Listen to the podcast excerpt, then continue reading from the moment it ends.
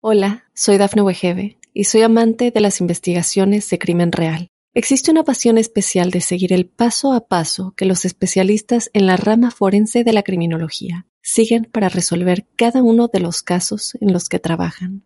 Si tú, como yo, eres una de las personas que encuentran fascinante escuchar este tipo de investigaciones, te invito a escuchar el podcast Trazos Criminales con la experta en perfilación criminal, Laura Quiñones Orquiza, en tu plataforma de audio favorita.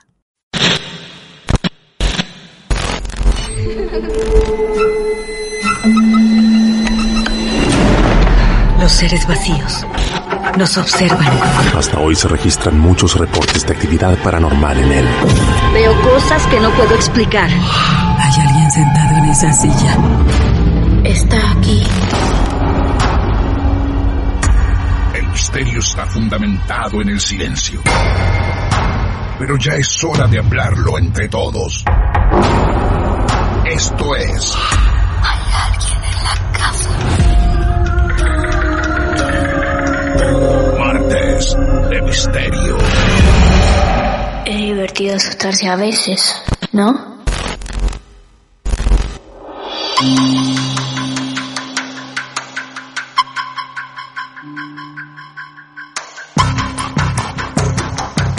Buenas noches, buenas noches.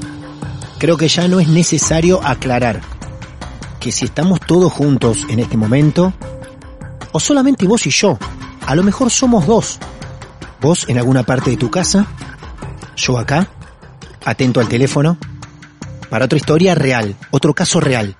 Hoy vamos a viajar a Córdoba, de Mar del Plata a Córdoba. Hace unos meses nos escribió Pamela para decirnos como muchos ya lo hicieron, que tienen la necesidad de compartir algo con nosotros. El tema es que lo que nos va a contar Pamela tiene que ver con el campo esotérico, el campo predilecto de Marte de Misterio. Les recuerdo que pueden estar cerca en nuestras redes sociales, en Instagram, arroba Martes de Misterio, en Twitter, en Facebook. Búsquennos, ahí estamos. Mi nombre es Martín Echevarría y los invito a viajar unos kilómetros hasta la provincia de Córdoba. Allí nos espera Pamela y ya mismo la recibimos. Pamela, buenas noches. Bienvenida a Martes de Misterio. ¿Cómo estás? Buenas noches, muy bien, Martín. ¿Ustedes cómo están? ¿Todo bien, por ahí? Bien, muy bien. Bienvenida a Córdoba otra vez a Mar del Plata. ¿m? Y a ser parte de, de estas historias que seguimos recolectando en el mundo entero. Dentro de Argentina hoy nos encontramos con alguien que en nuestro territorio también dice que tiene algo para contar.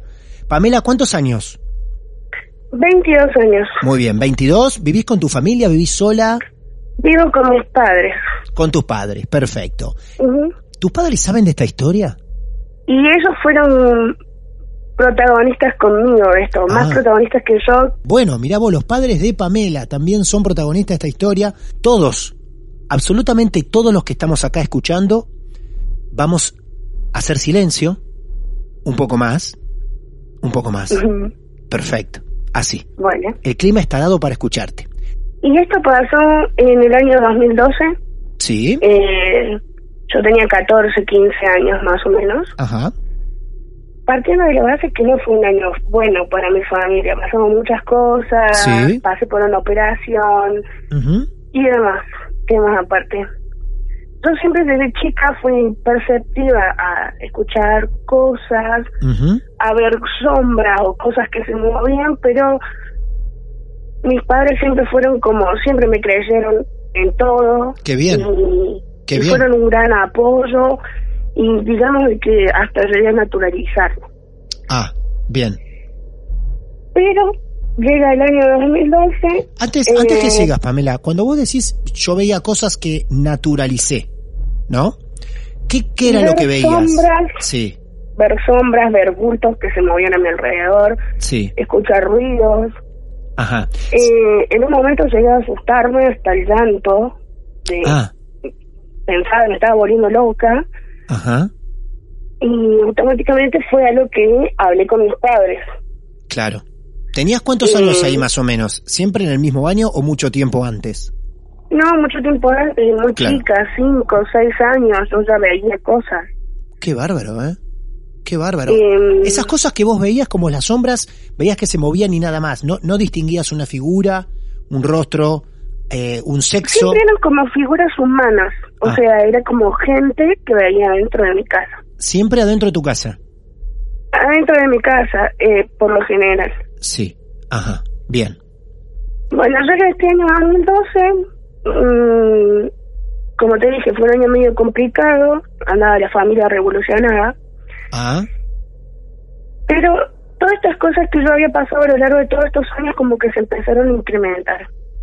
Incrementar en el sentido que yo ya no solamente veía de reojo, sino que podía distinguir siluetas. Eh, ya escuchaba que me hablaban, que me tocaban, cada vez se hacía más y más fuerte.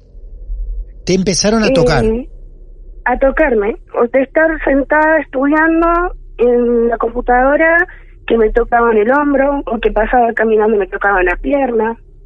Ah, mira vos. Vos estabas completamente sola y vos notabas con total claridad que algo te tocaba.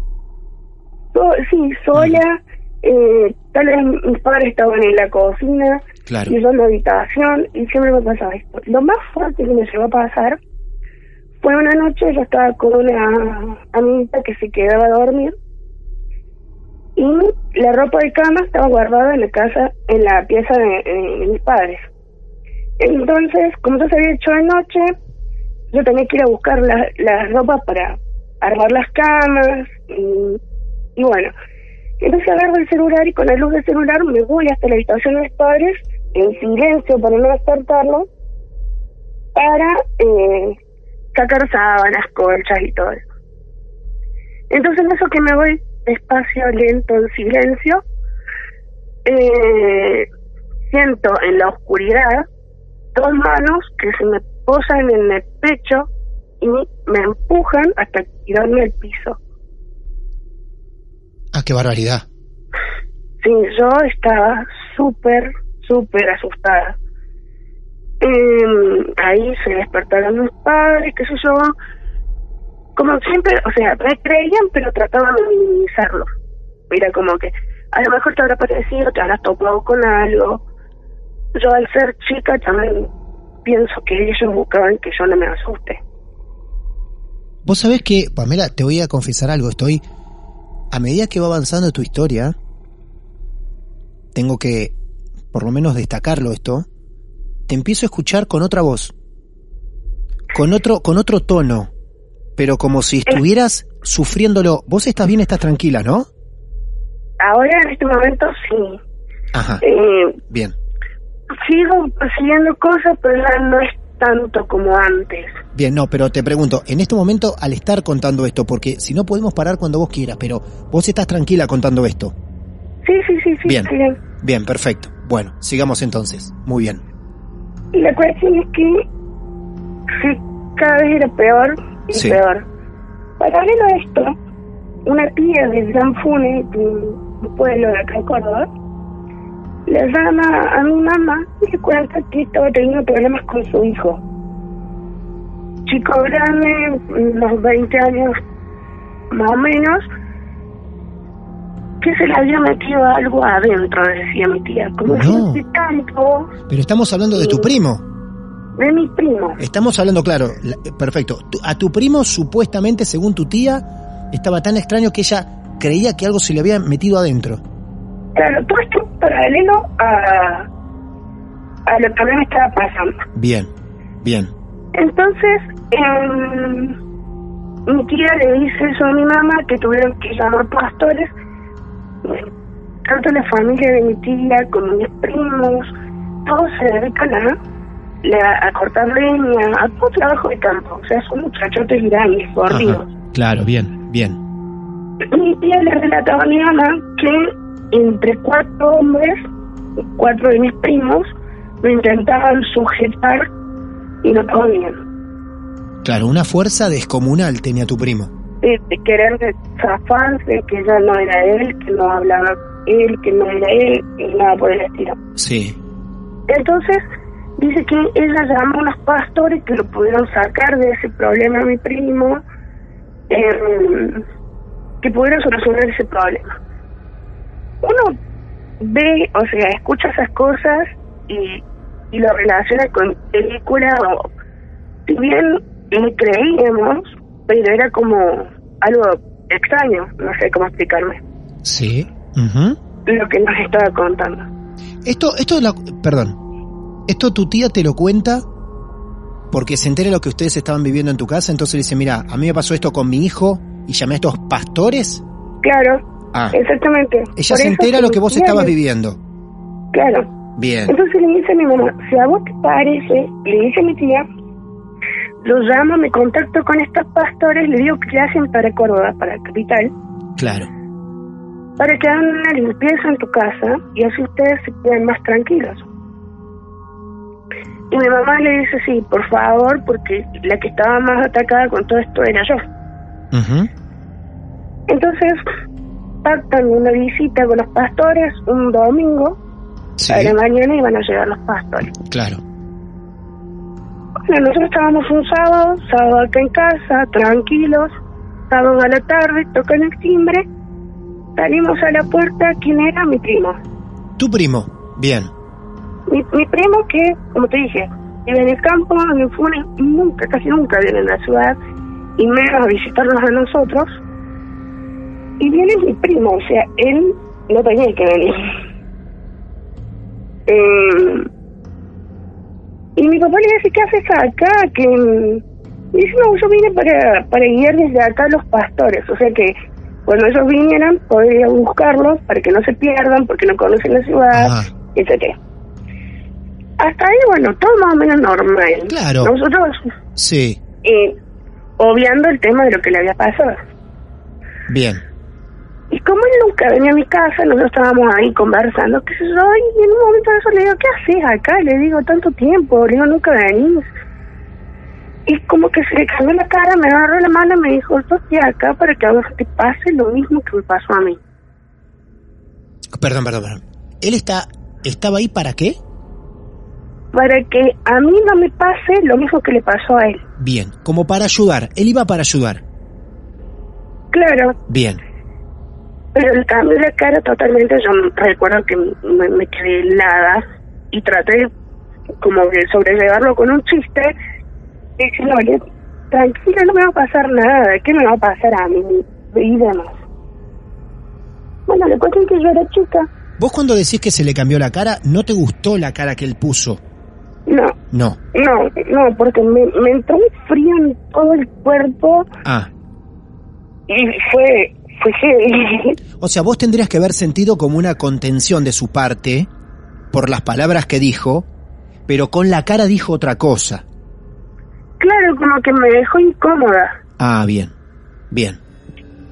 La cuestión es que nada, mi papá se quedó con mi prima, mi mamá tenía que ir a trabajar al día siguiente, yo me voy a acostar con mi mamá a dormir, temprano. Sí, Bueno, como si nada, me acosté a dormir y me despierto a la madrugada ateniendo gritos, gritos en mi casa, de mi, tanto de mi papá como de mi mamá. no. No. Y yo digo, ¿qué Sí. pasó? Y ahí escucho, porque yo justo estaba en la, en la última habitación de la casa, y viene mi mamá corriendo por el pasillo, me cierra la puerta y me dice, a tu primo Pipo le pasó, le agarró lo que le agarró de su casa, me dice. Y yo no entendí nada, o sea, 14, 15 años recién me despertaba Sí. y yo estaba tratando de unir cabos. Y ahora mi mamá, nosotros somos muy creyentes, y mi mamá me pone la mano en la cabeza y me empieza a orar. Mientras tanto vos escuchabas gritos en tu casa. Y totalmente gritos, gritos de mi papá, de mi mamá, de, de mi primo, Claro. y todo esto yo no entendía nada. Y yo no sabía qué hacer yo estaba encerrada, totalmente encerrada, y esto duró toda la noche. O sea, fue, habría empezado tipo dos y media, tres de la mañana, y esto paró como hasta las, cuando empezó a parar, seis de la mañana. vos tres horas más o menos o más en tu habitación, encerrada para no salir porque no te dejaban salir, escuchando gritos en tu casa que involucraban a tu papá, tu mamá y tu primo. Esos dentro de esos gritos, ¿distinguías alguna palabra, algún diálogo, alguna frase, algo? Hola, soy Dafne Wegebe y soy amante de las investigaciones de crimen real. Existe una pasión especial de seguir el paso a paso que los especialistas en la rama forense de la criminología siguen para resolver cada uno de los casos en los que trabajan. Si tú, como yo, eres una de las personas que encuentran fascinante escuchar este tipo de investigaciones, te invito a escuchar el podcast Trazos Criminales con la experta en perfilación criminal, Laura Quiñones Orquiza, en tu plataforma de audio favorita. La verdad es que yo estaba re aturdida por el momento, Sí. súper asustada. Yo tenía una... En mi habitación hay una ventana que da al patio. Y por el patio se puede ver la ventana de la cocina.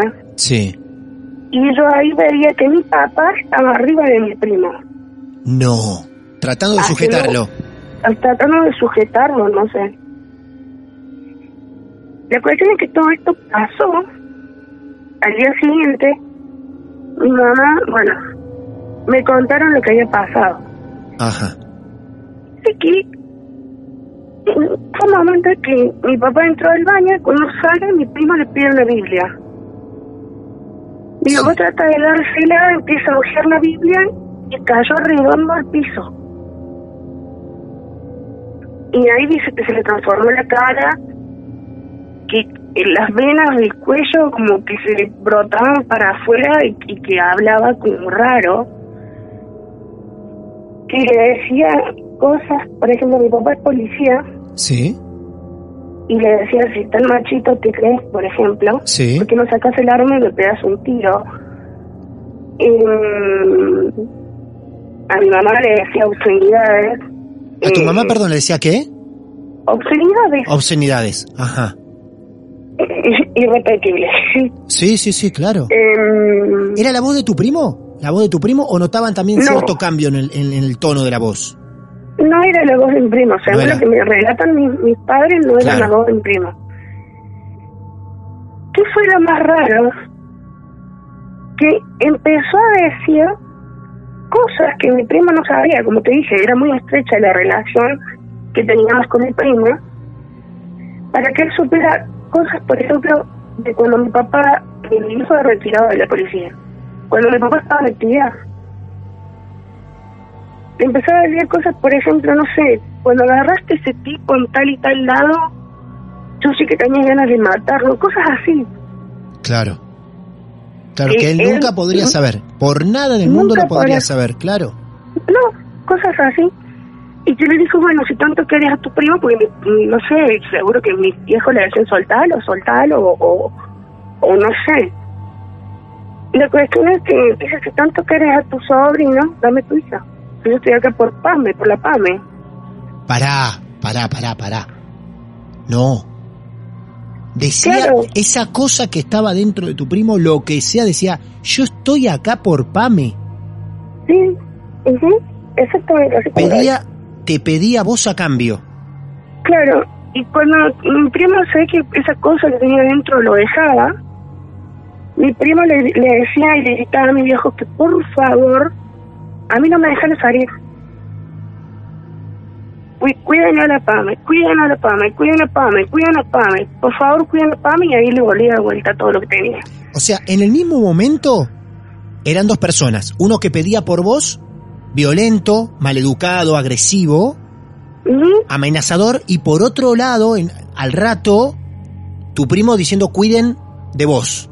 Y dice que aparte se, se- eh, mi papá dice, lo notaba en la cara cuando era tu tu primo y cuando no era tu primo. Se daban cuenta ahí. Claro, porque Claro. dice, las venas del cuello, de la frente, como que se le deshinchaban y, y, y era otra de cara. La cuestión que pasó todo, dice mi papá, que una de esas mi viejo estaba tan cansado, imagínate, estar solo tres horas luchando contra el no sé qué tenía adentro, el, mi primo. Mi viejo llegó un momento que empezó a flaquear. Claro.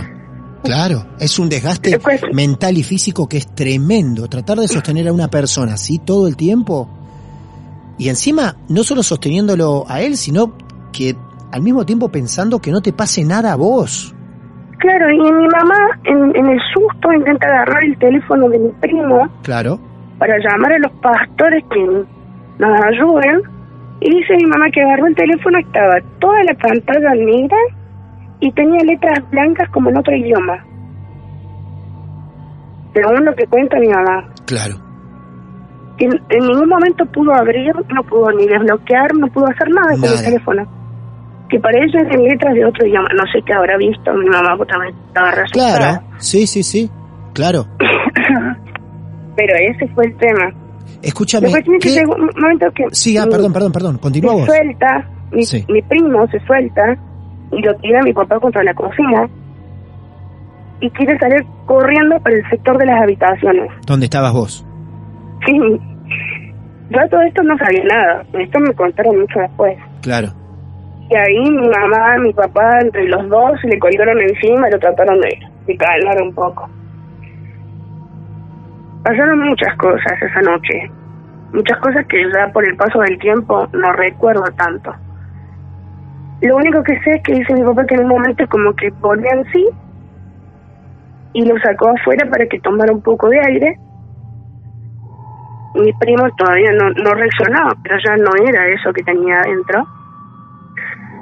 Y dice que en un momento mi primo se levanta y cae, pero peso muerto, muerto, muerto al piso, ve que ahí como que lo dejó. Y ya ahí pasaron un par de horas y vinieron los, los pastores y, y, y todo lo que pasó siguiente. Para Los no pastores. hacértelo tan larga, los- no, no, no, está bien, está bien. Está bien. Sí. Cada historia lleva el tiempo que, que necesite, no te hagas problema, Pamela. Eh, los pastores, el plan era que vayan al otro día justo. En realidad iban a Claro. ir por voz original, pero los pastores Sí. se presentan también porque al otro día ya la idea era la visita. pero esto, como te dije, en ningún momento nos pudimos comunicar con los pastores. Claro. Ellos claro, venían a hacer una limpieza de mi casa claro. y se dan con esta situación.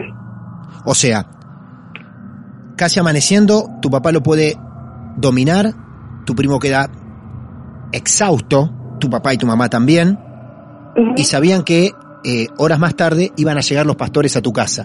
No, por ese caso, está claro. Cuando llegan ellos, ¿qué pasa?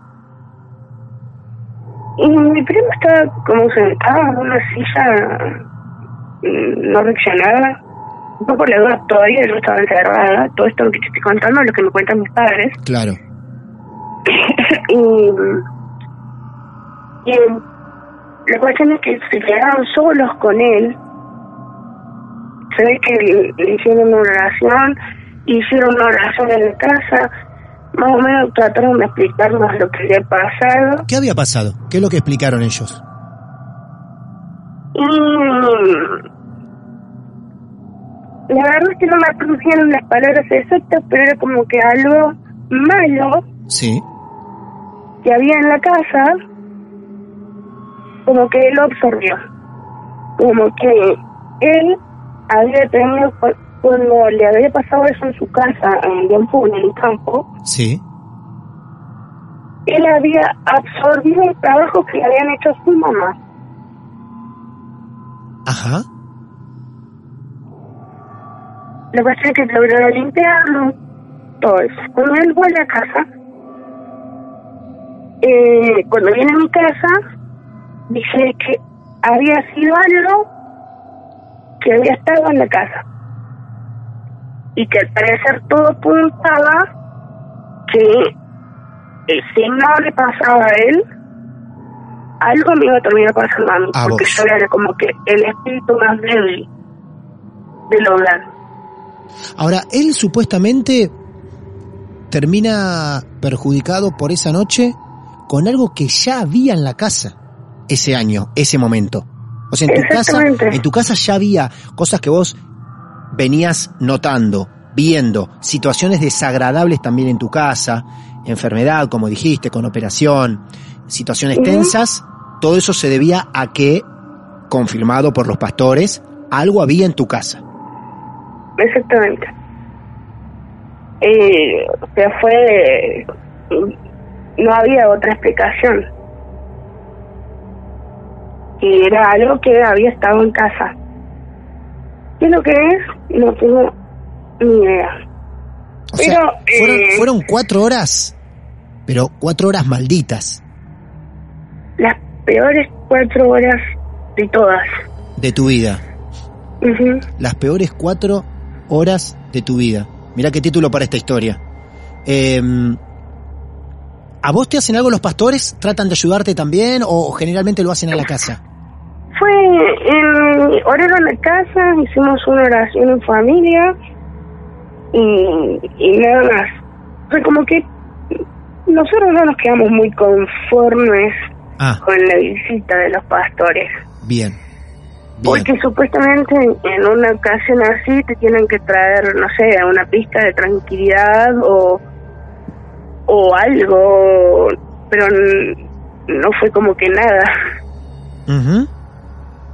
Em, bueno, el día siguió y nosotros tuvimos, no te miento, por semanas, una semana, dos semanas, llegaba la noche y nosotros nos subíamos al auto los tres, porque somos tres nomás, y nos poníamos a dar vueltas por todo el barrio. No, no, vos no, podés, no, no me podés estar contando eso.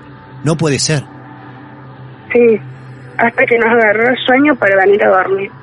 Y dormíamos los tres en la misma cama.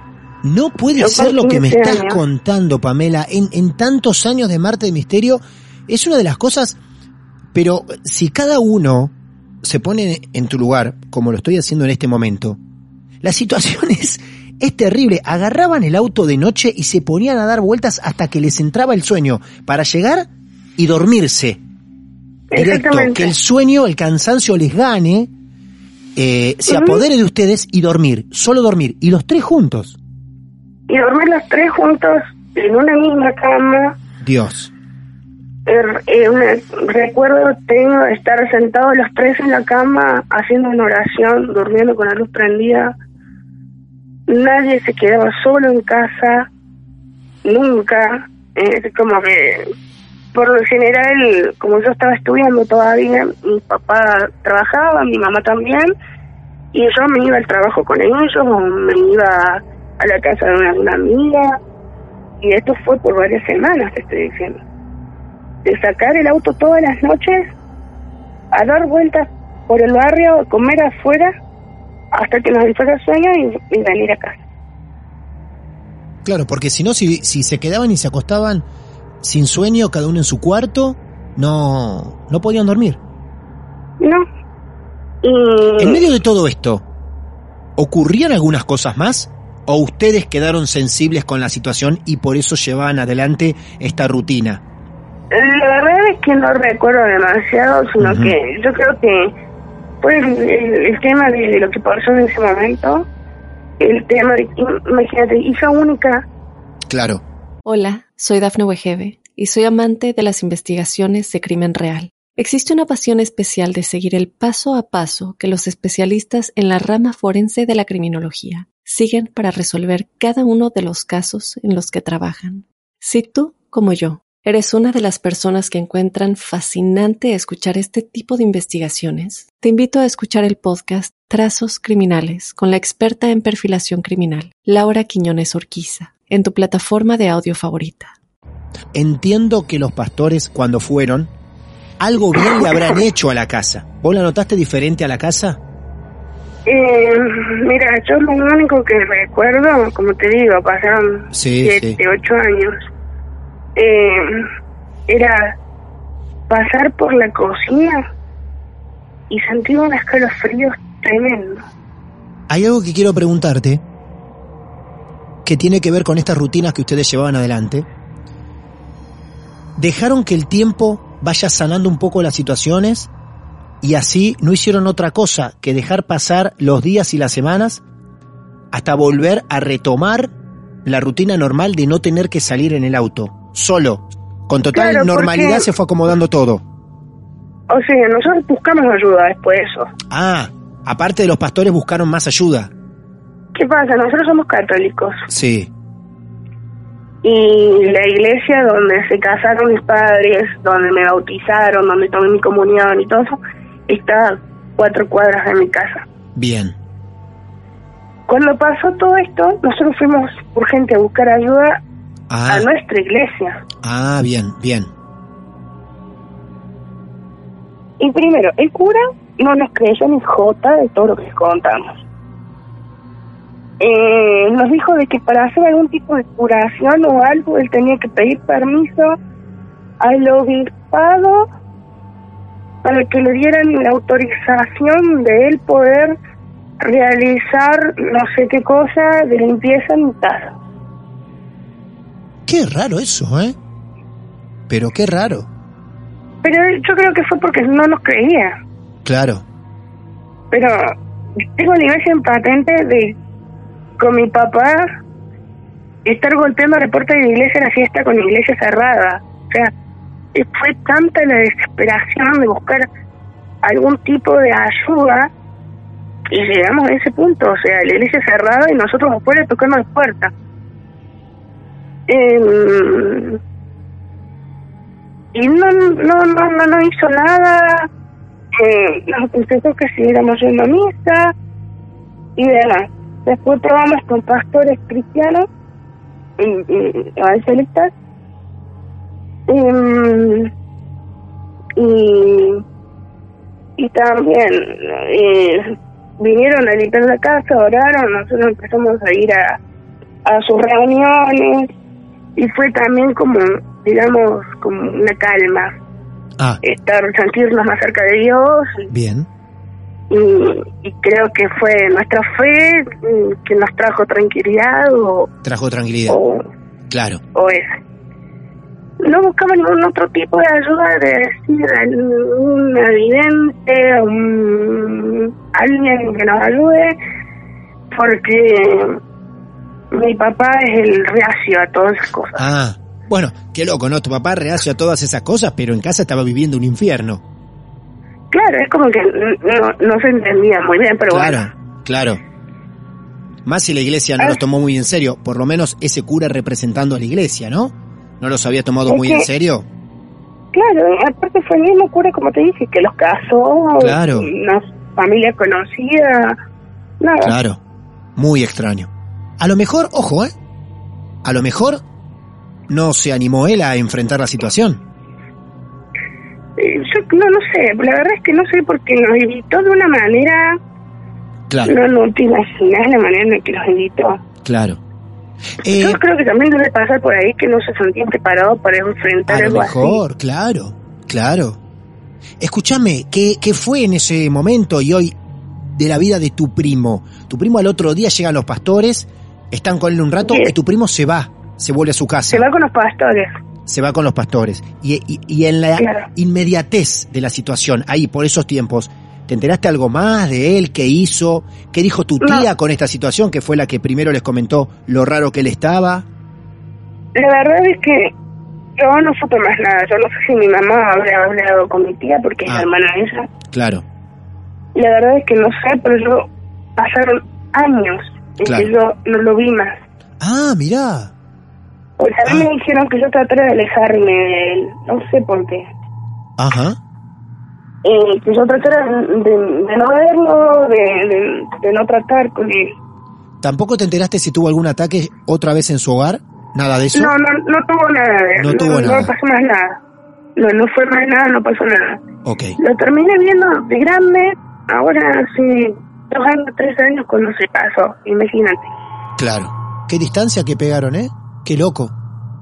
Pero la verdad es que sí, pero, o sea, más allá de de todo lo que pasó y por lo que tampoco se dio la oportunidad para, Sí.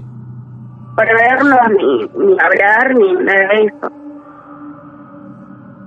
Con el pasar ¿Cómo? de los años, después de esto vivido, después de, bueno, de un poco de tranquilidad, desde esos tiempos hasta hoy, ¿algo más te ocurrió en el medio? ¿Algo que a vos te haya despertado cierta sospecha? Y a mí, no te miento, pero creo que pasaron varios años que no pasó más nada. Bueno, qué bien. Eh, pero después, eh, sí, o sea, yo siempre fui muy perceptiva con las Sí. cosas. Sí, no dijiste, claro. Por ejemplo, tener, ah, supe ver un- una mujer eh, vestida de blanco, no sé, justo yo estaba con mi abuela en casa, voy y le cuento, porque ya como que no me asustaba, pero me agarró una tristeza tremenda cuando, cuando la vi. Y le cuento a mi abuela, y mi abuela, o sea, la describo a esta mujer a mi abuela, y me dice, puede ser mi hermana. ¿La hermana, ¿La hermana de ella? La hermana de esa que estaba muy enferma. La hermana de ella. Ah, claro. Y no te miento. Al día siguiente la llamaron a mi abuela para decirle de que su hermana había fallecido. Había fallecido. Sí. Un clásico Yo muchas no la había veces visto acá. nunca en mi Claro. vida a la mujer. Ah, vos nunca la habías visto. Vos describiste a una mujer y te dijo, por la situación y por lo que decís, puede ser mi hermana. Y al otro Sí. día falleció. Falleció. Y me ha pasado con ver gente o soñar, soñar con gente que ya ha fallecido que me hablan para para dar mensajes, o sea, Ah, eh, mirá vos. una vuelta soñé con una tía de mi prima, nada que ver conmigo, Sí. que, pero o sea, es como que fue como, no es justamente eso que me dicen, chepa, me decirle a tal, no. Es como que se da una situación en la que me entregan un mensaje, Ujú. mi sueño. En el Y sueño. bueno, y era, en el sueño ella estaba muy preocupada por su hijita, porque murió joven la chica, una tía de mi, de mi prima, murió muy joven, Sí. murió en el parto de una bebé. Uy, qué triste. Mm, y ella se notaba muy preocupada en mi sueño. Entonces yo digo, bueno, hay veces que o me toman por loca o a lo mejor me sirve lo, lo que yo les digo. Claro. Y Claro. hablo con mi prima y le comento lo que había sucedido y lo que había soñado. Y ahora me dice, sí, puede ser. Dice, porque mi, mi tío está formando una familia con otra mujer Ah. y a los hijos no le da bolilla. Los deja en la casa de los abuelos o de otros tíos y a los chicos no le da bolilla. Claro.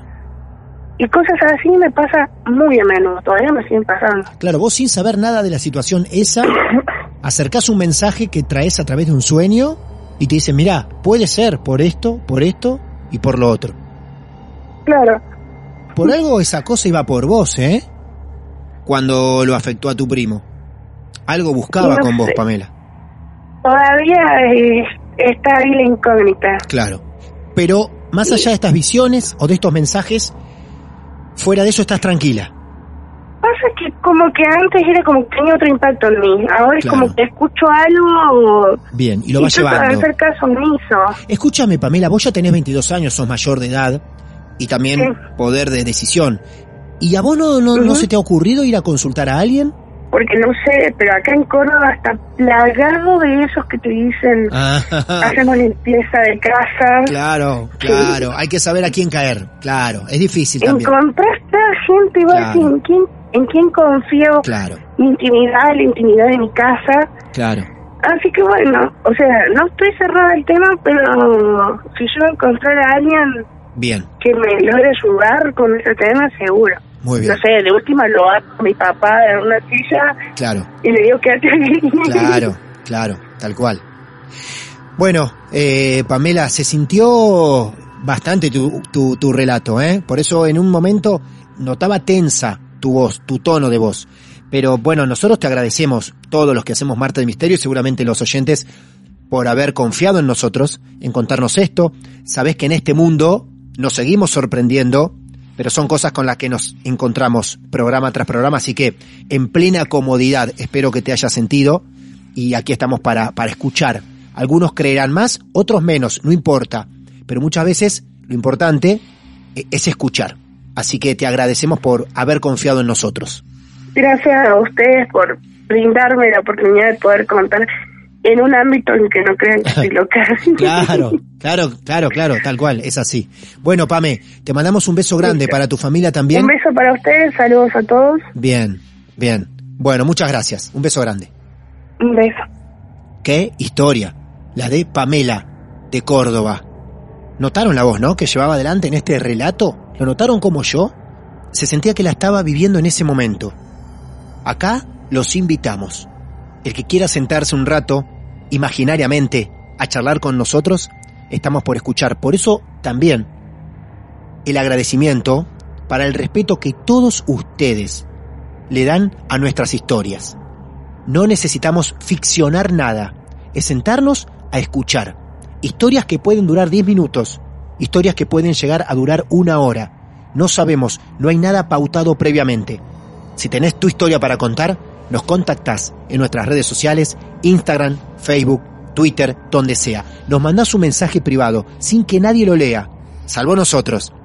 Y te sumás a este maravilloso club de los que creen un poco más, de lo esotérico, de esas cositas que la ciencia no puede explicar y que muchas veces acá sí podemos explicar y otras no.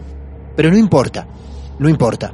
Somos esto, pleno misterio. Somos Marte de Misterio, felices de encontrarnos cada tanto con casos reales. Gracias. A veces es bueno tener miedo.